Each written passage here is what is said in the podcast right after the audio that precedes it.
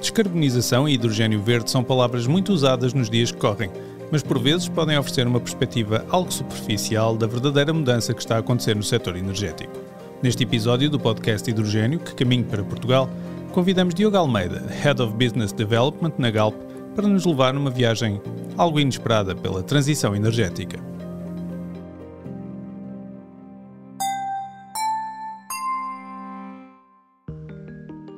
Quando ouvimos falar de transição, frequentemente pensamos num movimento suave e natural que nos leva de determinada fase ou ponto em que estamos até à fase seguinte. Ou seja, se tivéssemos de associar a palavra transição a algo, possivelmente imaginaríamos uma viagem suave num planador ou num cruzeiro de águas calmas. É por isso, com alguma surpresa, que ficamos a saber que, para quem se encontra no epicentro da transição energética, como é o caso de Diogo Almeida, a viagem seja descrita de forma muito diferente. Para este engenheiro de formação, que nos últimos anos se tem dedicado ao desenvolvimento de negócio da Galp, com especial foco no setor do hidrogênio, esta é uma viagem a bordo de uma montanha russa. Mas porquê?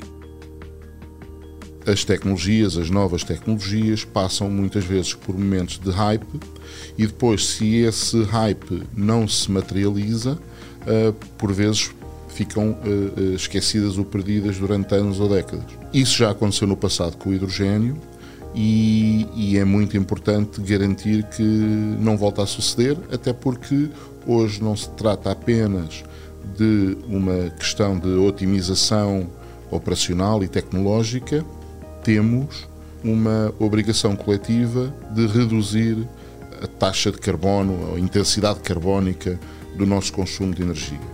E o hidrogênio tem que fazer parte dessa transformação. E, portanto, se não conseguimos hum, evidenciar que é possível fazê-lo de forma sustentável e por sustentável entenda-se também sustentável do ponto de vista económico, hum, corremos o risco depois de pôr tudo em causa.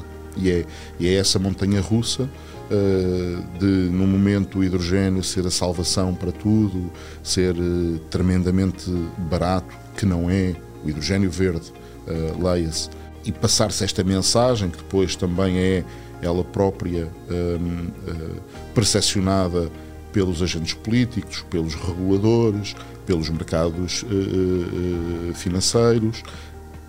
Tudo isso pode conduzir a uma interpretação errada do esforço necessário para esta transformação e do papel enorme que o hidrogênio terá de ter na mesma. E é essa montanha russa de emoções de agora é que é, está super barato. E de repente apercebemos todos de, do esforço enorme que temos para fazer. Uh, esta uh, um, esquizofrenia, esta, uh, esta, estes altos e baixos emocionais não são, esta incerteza não é vantajosa. E, e, o que nós temos visto na, na União Europeia, um, através de todo o processo regulatório em curso, uh, o anúncio do, do, Fit for 55 uh, eh, já no início do, do, do presente mandato, uh, depois a forma como, como esse pacote se foi transformando em peças legislativas que foram sendo negociadas nos últimos três anos. Um, a, a imensa incerteza associada à forma como tudo isso se faz, tem provocado essa sensação de montanha russa em alguns momentos. É? Um, e é isso que eu acho que eh, seria importante evitarmos, no fundo, procurando dar estabilidade regulatória, dar um, alguma visibilidade ou alguma garantia em relação aos investimentos, uh, para garantir que de facto os conseguimos fazer até 2030, onde temos. Um, temos metas muito ambiciosas e 2030, quando falamos de investimentos desta ordem de grandeza, é depois da manhã. Acho que estamos novamente a subir, ou seja, já passámos por um momento de uh, entusiasmo enorme, muito uh, pueril, digamos. A ambição está lá na mesma e eu compreendo que tenha de estar, uh, mas, mas pelo menos muitos, muita da incerteza e dos desafios eh, que não estavam identificados, hoje em dia são conhecidos e acho que já estamos num outro nível de maturidade. Mas, uma vez mais, estamos a fazer em 3, 4 anos o que, em situação normal, demoraríamos se calhar 20 ou 30. E esse é um enorme desafio. Um desafio que não pode ser encarado de forma leviana, ainda para mais quando o que está em causa é não só o esforço para atingir metas de sustentabilidade ambiental, mas também garantir que a sustentabilidade económica de empresas e até de países e geografias inteiras não fica comprometida. A resposta, mais do que uma receita mágica ou a aposta numa solução única, parece vir de uma ferramenta que por vezes fica esquecida. O pragmatismo. Em primeiro lugar, deve-se procurar soluções de eficiência energética. Essa eh, é a base da pirâmide e muitas vezes até um pouco negligenciada, porque não é tão, tão fácil de vender, de, mesmo do ponto de vista do modelo de negócio é mais complexo. Depois, em segundo lugar, então, eletrificação uh, e que tenderá sempre a ser, uh, pela eficiência do processo, uh, a, melhor, a melhor solução para substituir quer os produtos petrolíferos, quer gás natural. Um, depois, começamos então a identificar os tais segmentos onde a eletrificação direta poderá não, não ser a solução mais económica ou não ser sequer, do ponto de vista tecnológico, uma alternativa. E aí entramos na área dos transportes, no, nos transportes pesados, uh, em particular no longo curso, onde acreditamos que o hidrogênio uh, poderá vir a ser a solução mais competitiva, uh, pois permite aproveitar muito melhor o espaço de carga, um, quer de passageiros, quer de mercadorias, permite fazer reabastecimento muito mais depressa e, portanto, a nosso ver, vai se tornar uma solução mais competitiva que, que a eletricidade. Depois temos, a nível de, de utilização noutros segmentos, por exemplo, na indústria, vários setores em que as soluções elétricas não são uma alternativa. E aí falamos de indústria pesada, essencialmente. cerâmicas, vidreiras, siderúrgicas, uh, cimenteiras, em, em, em, alguns, algumas utilizações. Portanto, há um conjunto de indústrias em que não vemos uh, a eletricidade, a eletrificação direta como alternativa e aí o hidrogênio pode uh, substituir o papel que o gás natural tem, tem hoje em dia. Depois temos ainda, regressando aos transportes, mas não ao transporte rodoviário, no transporte marítimo e na aviação, dois setores que eh, necessitam de, eh, de vetores energéticos de elevada densidade e em que as baterias hoje, pelo menos, não são alternativa. E aí, quer através da utilização direta de hidrogênio, quer uh, como matéria-prima para produção de combustíveis sintéticos que permitem ter uma densidade energética ainda maior. Um, e aí, hoje em dia, os produtos com maior maturidade são uh, o metanol, que está já a, a ser uh, testado na, na, no, no, transporte marítimo. Um, o amoníaco, que, que, se fala que pode também ser uma alternativa para transporte marítimo, embora numa fase mais, mais prematura de desenvolvimento, um, e na aviação combustíveis sintéticos que, do ponto de vista molecular, são iguais aos, às moléculas que hoje usamos e que extraímos do, do petróleo uh, bruto, um, vemos-las como as melhores alternativas para descarbonizar estes setores. Ficamos assim com a ideia de que nesta viagem da transição energética o caminho não está sempre traçado de forma óbvia. O que pode servir para um setor de atividade pode não servir para outro setor diferente. Ou, indo mais longe, duas empresas que operem no mesmo setor poderão ter de utilizar estratégias muito diferentes para atingir objetivos que à primeira vista são idênticos. A montanha russa da transição energética deixa-nos então curiosos sobre o que tudo isto significa para o hidrogênio e para o seu papel na descarbonização. Significa que o hidrogênio, quer enquanto uh, produto final, quer enquanto matéria-prima uh, ou precursor de outros uh, produtos sintéticos, fará sempre parte de uma matriz energética 100% descarbonizada. E é esse o papel incrível que o hidrogênio nos permite ter. Se olharmos para trás, nós vemos que nós temos vindo gradualmente a descarbonizar o nosso mix energético. Estamos hoje a falar de hidrogênio produzido a partir de eletrólise, sem qualquer carbono, em que só tem os átomos de hidrogênio. Esta transformação gradual uh, conduz-nos a este momento, em que de facto o hidrogênio verde é uma espécie de argamassa que permite resolver e, e, e criar vasos comunicantes entre uh, os vários uh, setores de, energéticos, entre, entre, a, entre o, eletrão e, e os átomos, e, e finalmente termos uma uma, uma esperança real de que, do ponto de vista tecnológico, pelo menos hoje, já é possível descarbonizar todos os setores da atividade económica. Um aspecto curioso sobre as montanhas russas é o facto de nunca, ou quase nunca, vermos alguém sozinho numa. Esta é uma experiência que, por mais altos e baixos que tenha, por mais voltas que dê, acaba por só fazer sentido se for na companhia de outros, para que tanto os desafios como os resultados sejam partilhados.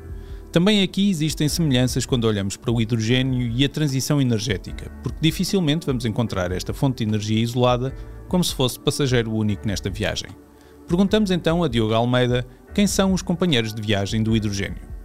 A base é uma enorme capacidade renovável no mix uh, energético. Essa é fundamental.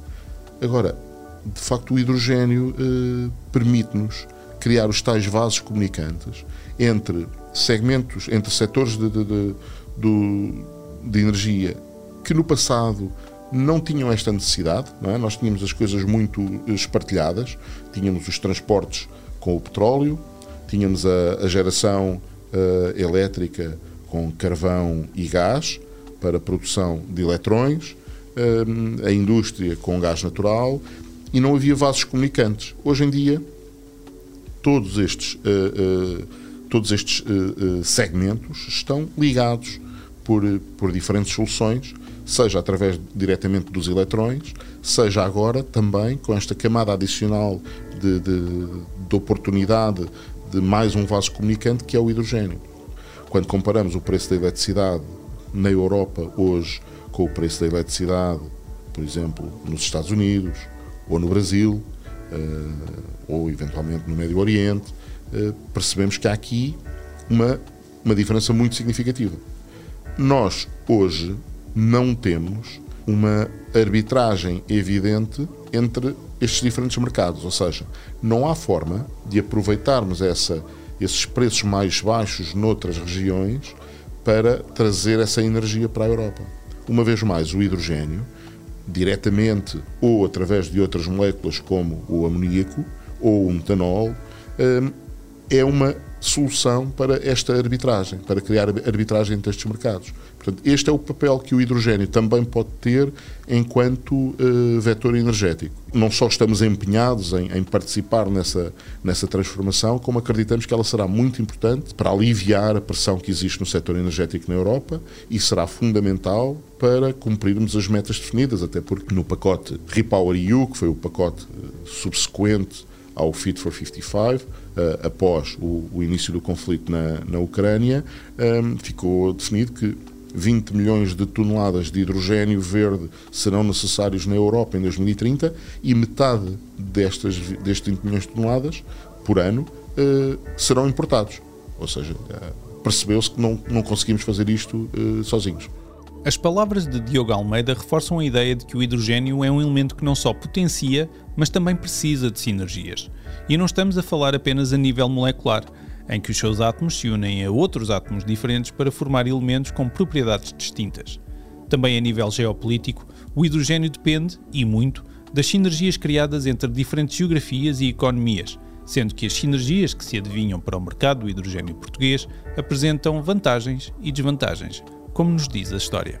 Historicamente, uh, Portugal, a Península Ibérica, mas Portugal ainda mais, uh, teve um papel uh, altamente periférico no, no setor energético na Europa. E, e sentimos sempre muito isso no custo da energia. Ter acesso à energia barata é uma enorme vantagem competitiva uh, quando falamos de indústrias pesadas, em que, com enorme intensidade energética a transformação em curso faz com que tenhamos que fazer uma transição de gás natural para uma outra alternativa. E essa alternativa natural é o hidrogênio verde. O sul da Europa terá sempre uma capacidade de produzir hidrogênio verde ligeiramente mais barato do que a Europa Central. Além da enorme procura de energia que existe na Europa Central e da incapacidade de ter fontes renováveis endógenas nesses países para cumprir com toda essa necessidade, elas também não conseguem ser tão competitivas como as que nós eh, conseguimos ter, eh, quer solar, quer eólico, eh, na Península Ibérica. O que é que isto significa? Significa que pela primeira vez nós podemos ter a energia mais barata da Europa. Isto é uma enorme vantagem competitiva, saibamos aproveitá-la um, e pode e deve, a meu ver, a nosso ver, uh, servir como mote para a atração de investimento industrial para, para a Península Ibérica. E, e, nós próprios fazemos esse trabalho uh, na procura de, de, parceiros que tenham interesse em desenvolver esse tipo de projetos, mas também uh, sabemos que, que, o próprio Estado português tem essa tem essa missão também uh, e, e parece-nos extremamente importante. Mas por muito que se fale da criação de uma economia de hidrogênio em Portugal, não nos podemos esquecer que não somos um país isolado. De facto, as nossas fronteiras económicas tocam em muito mais países do território europeu do que as nossas fronteiras físicas. Qualquer esforço de criar uma centralidade europeia em Portugal, graças ao hidrogênio, pressupõe que, algures no continente, outras indústrias terão de ser descentralizadas. Alterar o estado das coisas acarreta sempre riscos, e por isso perguntamos: o hidrogênio português vai mudar o paradigma europeu e com que consequências? O projeto europeu é um projeto eh, extremamente complexo. Temos também de perceber que eh, a transformação em curso pode ser vista como uma ameaça muito grande para, para nações que estão habituadas a serem líderes nos seus setores de atividade. Um, e o que nós vemos quando falamos com, com com empresas alemãs, holandesas, uh, belgas, francesas. É evidentemente, há, um, há preocupação em relação a este tema. Nós vemos a Alemanha em recessão neste momento. Uh, sabemos que há, há, cidades inteiras na Alemanha que dependem da atividade industrial que pode estar em causa com esta transformação. E, portanto, acreditamos que estes Estados-membros farão tudo o que puderem para manter esses, essas atividades no seu território parece-nos um pouco que, que, será, será uma mitigação e estarão, por vezes, a, a, a, tapar o sol com a peneira, mas é inevitável que o façam. Eh, daí também eh, existirem fundos de transição justa ehm, e, e, e parece-me, acima de tudo, que é uma, uma preocupação que deve manter-se e até acentuar-se ao nível da política europeia.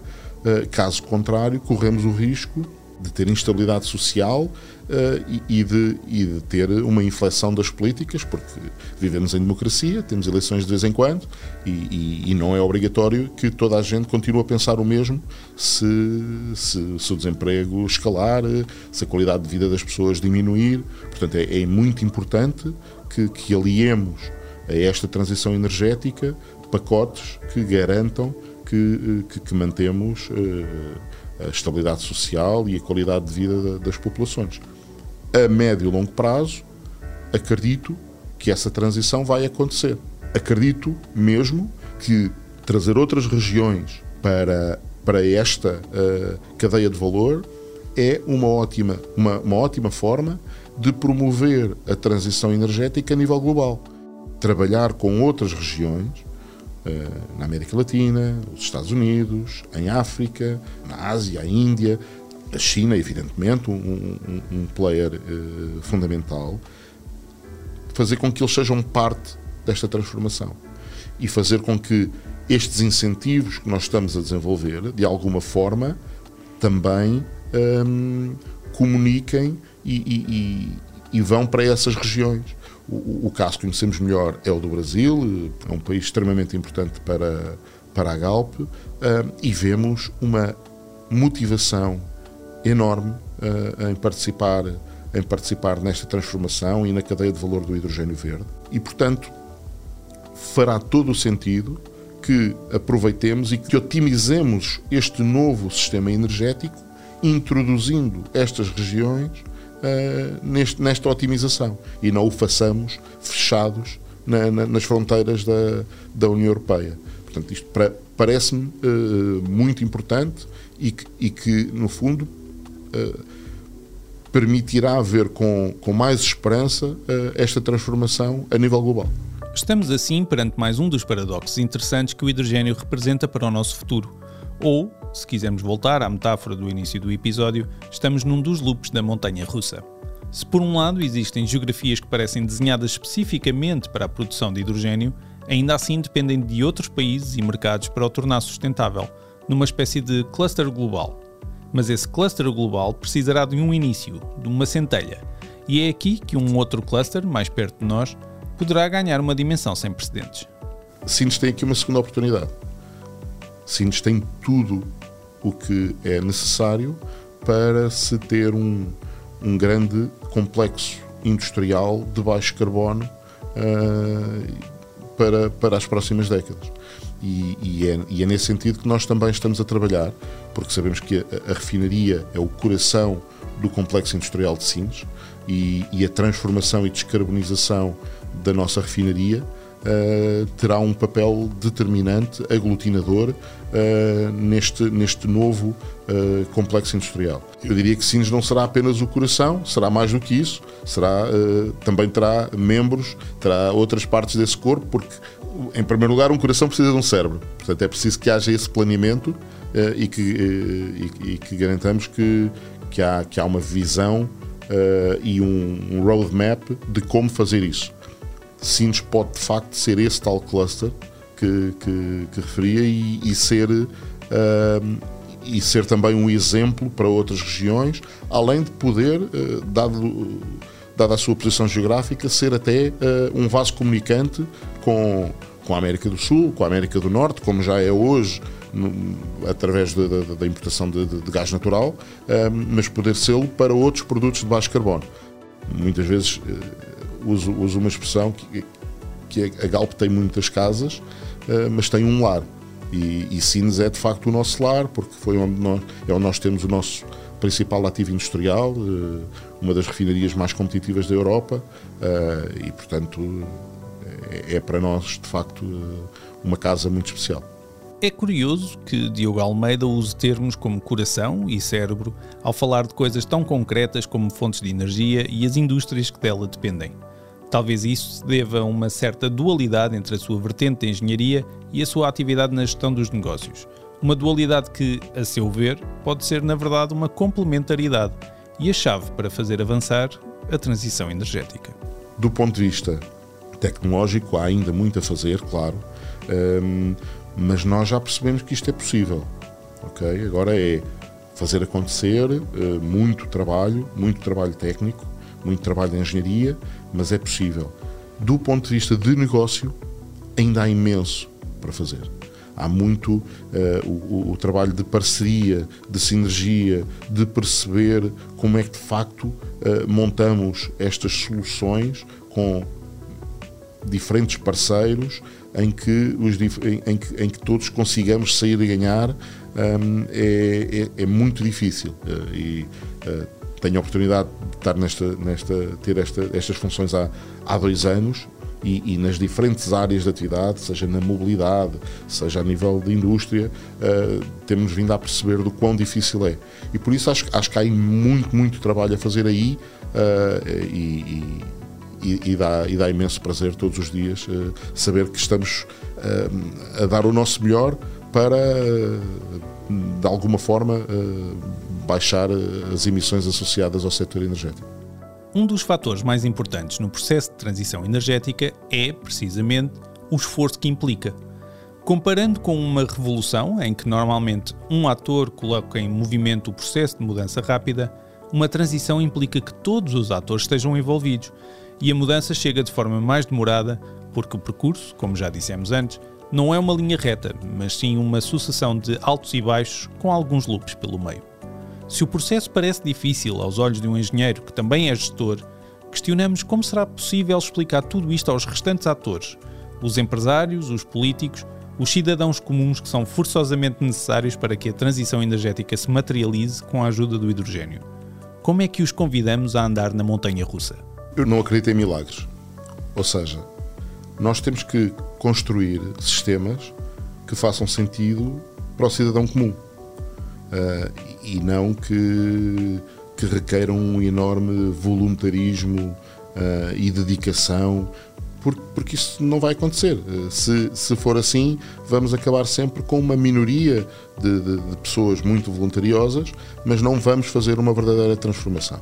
A transformação requer a tal sustentabilidade que eu referia e requer que, para o cidadão comum, uh, isto faça sentido. Para que faça sentido, é preciso criar as condições económicas, de mercado, os incentivos eh, que levem naturalmente as pessoas a fazer essas escolhas. E, e, e quando falo, eh, quando falamos com os nossos clientes, hum, nós não tentamos impor nenhuma solução. Nós procuramos trabalhar com eles, compreender as suas dores, ter a empatia para depois perceber, ok, o que é que podemos fazer e, e, e o que podemos fazer pode até passar por, e muitas vezes passa, por falar com uh, com, com os agentes políticos, falar eh, quer a nível europeu, quer a nível nacional, explicando o, o que está a acontecer e de que forma é que achamos que esta transformação pode ser promovida eh, de uma forma, como disse, sustentável. No dia em que for preciso mártires para fazer estas transformações, elas não vão acontecer. Eu tenho a certeza que todo cidadão que possa ter um carro elétrico, ou melhor ainda, que possa ter um transporte público que faça com que ele não precise de um carro elétrico e que consiga fazer a sua jornada com um mínimo de intensidade energética, falo-á. As pessoas tomam as decisões que tomam porque não têm outras alternativas, não é? Ninguém eh, passa uma hora e meia no trânsito ou duas horas por dia por, eh, por prazer. As pessoas fazem porque não têm alternativa. E é aí que nós temos que trabalhar como sociedade. É verdade que algumas das soluções hoje já são economicamente competitivas. Hoje é, é, é mais ou menos claro que a mobilidade ligeira elétrica uh, pode ser competitiva quando comparada com, com, com, os motores de combustão interna. Outras soluções, como o caso do, do hidrogênio verde e seus derivados, ainda não o são, e isso demoraria se calhar 20 ou 30 ou 40 anos se não tivéssemos aqui a, a pressão das metas de, de, de transição energética, eh, assim sendo, vai ter que demorar muito menos. Ah, e, e cá estamos para, para ajudar a fazer isso. Obrigado por ter estado connosco e deixamos também um agradecimento especial a Diogo Almeida e à Galp pela participação neste episódio do podcast Hidrogênio que Caminho para Portugal, que está inserido no projeto do Estúdio P do Jornal Público. Este projeto tem como parceiros as empresas Galp, iVeritas, PRF e Smart Energy. Conta com a consultora Deloitte como parceiro de conhecimento e com o apoio institucional da AP2H2 e da APREN. O meu nome é André Souza e até ao próximo episódio.